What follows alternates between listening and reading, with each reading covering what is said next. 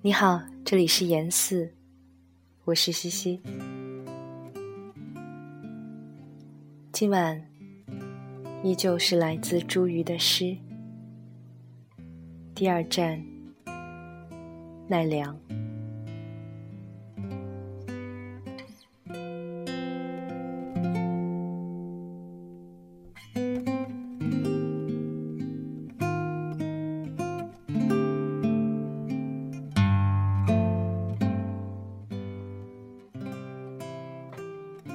无数沾染旅愁之长夜，不及奈良的一个清晨。何况那场出行如此鲜有，日光为他披上明亮的壳，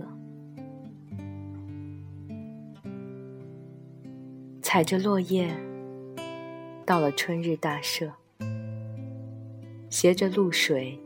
与初生的凉意，深秋在枝头结就红云，映照银杏树间的鹿群，向着旧物放下人间淡褐，青春请求能够终老此间。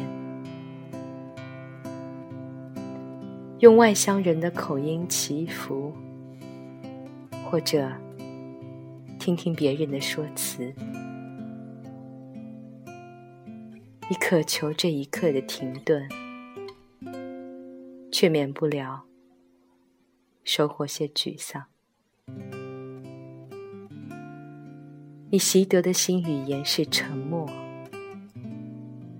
它们如柿树般结出果实。